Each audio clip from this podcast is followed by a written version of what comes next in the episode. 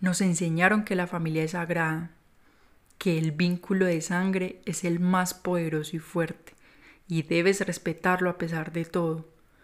Pero nadie, absolutamente nadie que te haya hecho daño merece estar en tu vida, aunque sea familia. Hola, mi nombre es Mónica y en esta antiterapia te doy mi opinión de lo que sé basada en mi experiencia como psicóloga, pero sobre todo como ser humano. Desde mi experiencia personal y profesional como psicóloga, he reflexionado sobre un tema que a menudo pasa desapercibido durante las festividades y es el malestar que sienten muchos al tener que compartir tiempo con familiares que les han hecho daño en el pasado. Esta situación, aunque parece muy simple, puede generar una amplia gama de emociones negativas y a medida que explore esta problemática, quiero partir de la premisa de que la familia no es necesariamente sagrada. Como la mayoría, yo fui criada en un entorno religioso latinoamericano, en donde la familia es el pilar de la sociedad se nos enseña que debemos mantener y preservar nuestras relaciones familiares a toda costa, independientemente de las circunstancias o los desafíos que puedan surgir. Y claro, esta idea se basa en valores como la lealtad, la unidad y la importancia de mantener lazos familiares fuertes. Y sí, estos valores son importantes, no solo dentro de una familia, sino también dentro de cualquier relación donde exista un vínculo. Y como en toda relación, hay cosas que simplemente no se pueden tolerar. Y en este fin de año, donde las reuniones familiares tienen gran importancia, este tipo de situaciones llegan a generar gran malestar. A muchas personas les genera ansiedad, tristeza e incluso estrés el solo hecho de pensar que tienen que pasar las festividades en familia, y esto es porque una o varias personas suelen no ser de su agrado. Claro, imagínate en la cena de Navidad o en la fiesta de fin de año viendo o compartiendo con una persona que en el pasado te hizo daño de alguna manera. Piensa en esa persona que cada que te ve te pregunta por qué no tienes pareja, sin saber lo problemática que ha sido tu vida amorosa, sin conocer que quizás ya estuviste con alguien pero te lastimó y llega a meterte el dedo en la herida. O la que te dice cosas sobre tu cuerpo, que si estás muy gorda o muy flaca, que si no te ves muy agraciada, que por qué no te haces esto o aquello para verte más atractiva y así poder conseguir pareja. Y en el caso de que tengas pareja, no falta el que empiece a preguntar o por el matrimonio o por los hijos, que para cuándo, que te está cogiendo la tarde, que te vas a poner vieja, etc. Sin saber si eso es lo que tú quieres, sin saber si te quieres casar o no, o si quieres tener hijo o no, o quizás sin saber que sí quieres tener hijos, pero no has podido, o que incluso has llegado a perder algunos y llega esta persona a recordarte el dolor por el que has atravesado. En casos como ese la, la solución sería la más simple de todas, poner un límite a esa persona, pidiéndole que por favor deje de hacer esos comentarios y no prestando atención. Pero, ¿qué pasa si a pesar de poner límites, esa persona sigue con sus comentarios? ¿O qué pasa si en el pasado esa persona te hirió tan profundamente que su sola presencia te agota física y mentalmente? ¿Qué pasa si en la reunión familiar debes ver a un tío o un primo que en el pasado hicieron comentarios lascivos respecto a ti o que en algún momento te tocaron de manera inapropiada? Las festividades pueden convertirse en un desafío emocional abrumador si la noche suele terminar en altercados verbales o físicos porque todo el mundo se embriaga. En tales casos la pregunta es, ¿deberíamos seguir asistiendo a reuniones familiares que nos generan más dolor que felicidad? En los episodios anteriores ya les he hablado acerca del malestar o tristeza que muchas personas sienten por estas épocas y les he explicado que ese malestar puede deberse a diferentes causas.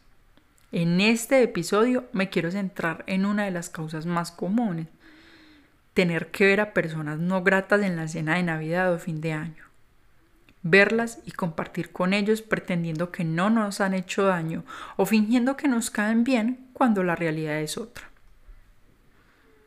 A medida que nuestra comprensión de las dinámicas familiares y las relaciones personales ha evolucionado, hemos llegado a comprender que la sangre no es el único factor que determina la calidad de una relación. A veces, las relaciones familiares pueden ser tóxicas o dañinas debido a una variedad de razones infinitas. Pongamos como ejemplo abuso emocional, abuso físico, manipulación o simplemente una falta de respeto mutuo a veces, en muchos casos. Pero es importante reconocer que si bien la familia puede ser una fuente de apoyo y amor incondicional, también puede ser un entorno en el que el daño emocional persistente y la toxicidad pueden prevalecer. En tales casos, tomar la decisión de establecer límites con miembros de la familia que te han hecho daño no solo es válido, sino que puede ser esencial para tu propia salud mental y bienestar emocional aprender a establecer límites saludables y tomar decisiones que propicien tu propia seguridad emocional em, no significa necesariamente romper permanentemente con la familia, sino más bien proteger tu bienestar y establecer expectativas claras para las interacciones futuras. A veces, incluso el acto de distanciarse temporalmente puede llevar a una reflexión y a un cambio en la dinámica familiar que con el tiempo podría conducir a una relación más saludable. Ahora, tampoco tiene nada de malo tomar la decisión que parece más radical, la de alejarse completamente. Yo soy fiel partidaria de que quien me hace daño no merece estar en mi vida, no importa que sea familia, porque con mayor razón, si mi familia me hace daño, entonces yo no quiero ser parte de esa familia y ellos no deberían tener el privilegio de mi compañía y amor. Yo no puedo permitir que alguien me haga daño y siga como si nada con la burda excusa del vínculo de sangre. En mi experiencia como psicóloga he aprendido que a veces es mejor dejar de pertenecer a una familia que fallarte a ti misma permitiendo malos tratos. Y también lo aprendí por experiencia propia. Yo misma he roto lazos y contacto con familia porque su presencia no me daba paz, porque en el pasado me lastimaron y porque simplemente yo no podía seguir obligándome a hacerles una buena cara cuando en el fondo lo único que quería era no estar ahí. Confieso que al inicio no fue sencillo, porque se te van a venir a la mente las creencias con las que te criaron, que la familia va por encima de todo y que si a alguien hay que otorgarle el perdón es a aquellos con los que compartes el vínculo de sangre. Pero ¿saben qué? Con el tiempo también aprendí que el perdón no es para nadie más que para uno mismo, que cuando yo decido perdonar, lo que decido es perdonarme y sanar. Porque el perdón no es otra cosa que poder ir al pasado y regresar intacto. El perdón es un acto de sanación personal, no una absolución de la culpa del otro. No es quitarle la responsabilidad al otro por lo que hizo. El perdón es decir, yo no lo dañé, pero decido repararlo por mí. Perdonar nos permite liberarnos del dolor y avanzar en nuestras vidas. Y a veces, perdonar implica alejarse de quienes nos lastiman para nuestro propio bienestar.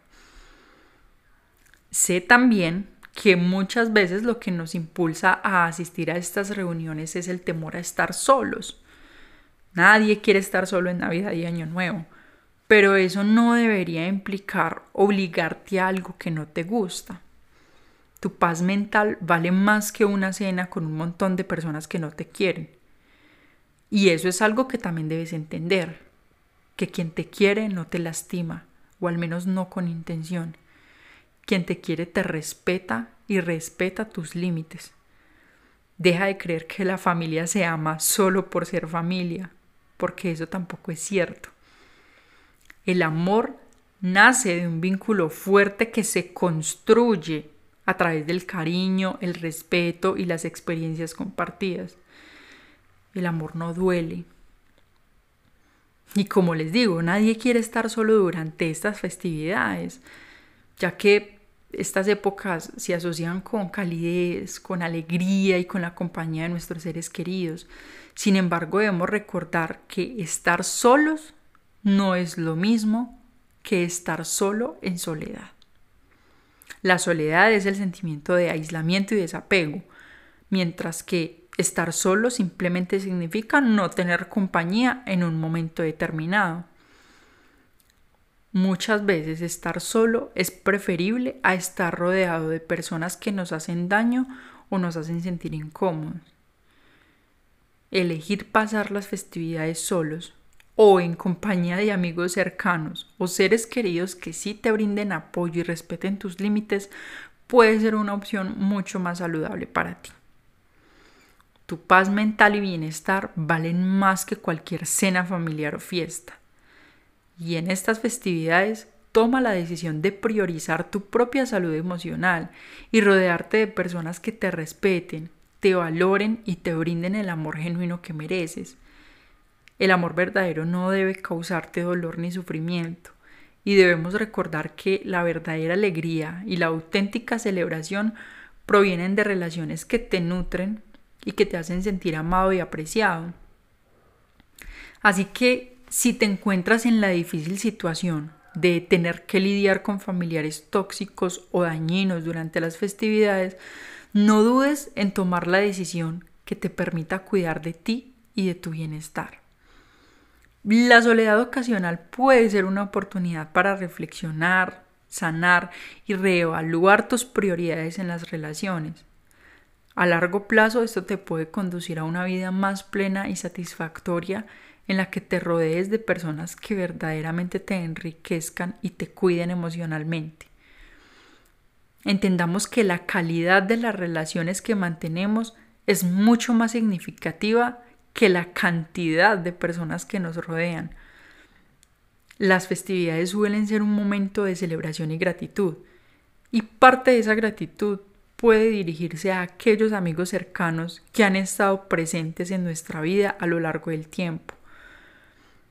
Los amigos íntimos, esos que han compartido momentos de alegría y que han estado con nosotros en momentos de dificultad, pueden llegar a ser como esa familia encontrada. A menudo construimos lazos profundos y significativos con amigos que comparten nuestros valores, nuestros intereses y lo más importante, que nos, nos brindan apoyo incondicional. En muchos casos estos amigos pueden ofrecer una conexión emocional mucho más sólida y saludable que algunos miembros de la familia.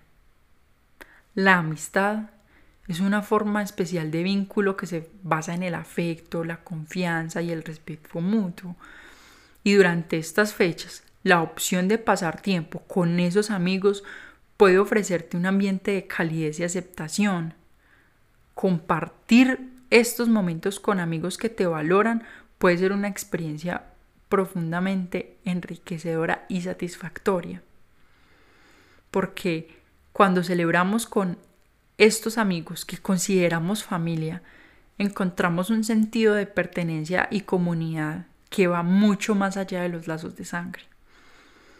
Estas amistades pueden llenar ese vacío emocional que a veces sentimos durante las fiestas y nos proporcionan una red de apoyo y amor que se basa en elecciones conscientes y afinidades compartidas.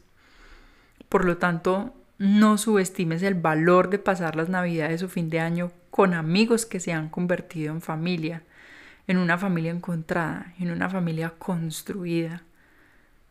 Estas relaciones pueden ofrecer el mismo calor y conexión emocional que se busca durante esta época del año. Y al hacerlo, podemos encontrar un equilibrio entre honrar las tradiciones festivas y al mismo tiempo cuidar de tu bienestar al rodearte de personas que realmente te valoran y te hacen sentir parte de una familia amorosa. Recuerda que en últimas Lo que importa es la calidad de las conexiones humanas que cultivamos en nuestra vida, independientemente de si son familiares de sangre o amigos que se convierten en familia a lo largo del camino. Encontrar tu propia autenticidad y significado en la forma en la que celebras estas fechas. Encuentra tu propia autenticidad y significado en la forma en que celebras estas fechas. Si no te sientes a gusto con las prácticas tradicionales o si las relaciones familiares han sido dolorosas, recuerda que también es completamente válido crear tus propias tradiciones y rituales. Estas nuevas formas de celebrar pueden reflejar tus valores, tus intereses y tus conexiones más cercanas, ya sea con amigos, con pareja o incluso a solas en un tiempo de reflexión y autocuidado. Al hacerlo, puedes convertir estas fechas en una experiencia mucho más personal y mucho más significativa, que te brinde la alegría que no sientes con la familia y también que te dé esa satisfacción genuina al rodearte de personas y de actividades que nutren tu alma y te ayuden a encontrar paz y felicidad en esta temporada, porque de eso es lo que se trata. Recuerda que familia es la que te cuida y apoya, no la que comparte tu sangre. Y muchas veces esta familia está conformada por desconocidos que un día se toparon en tu camino.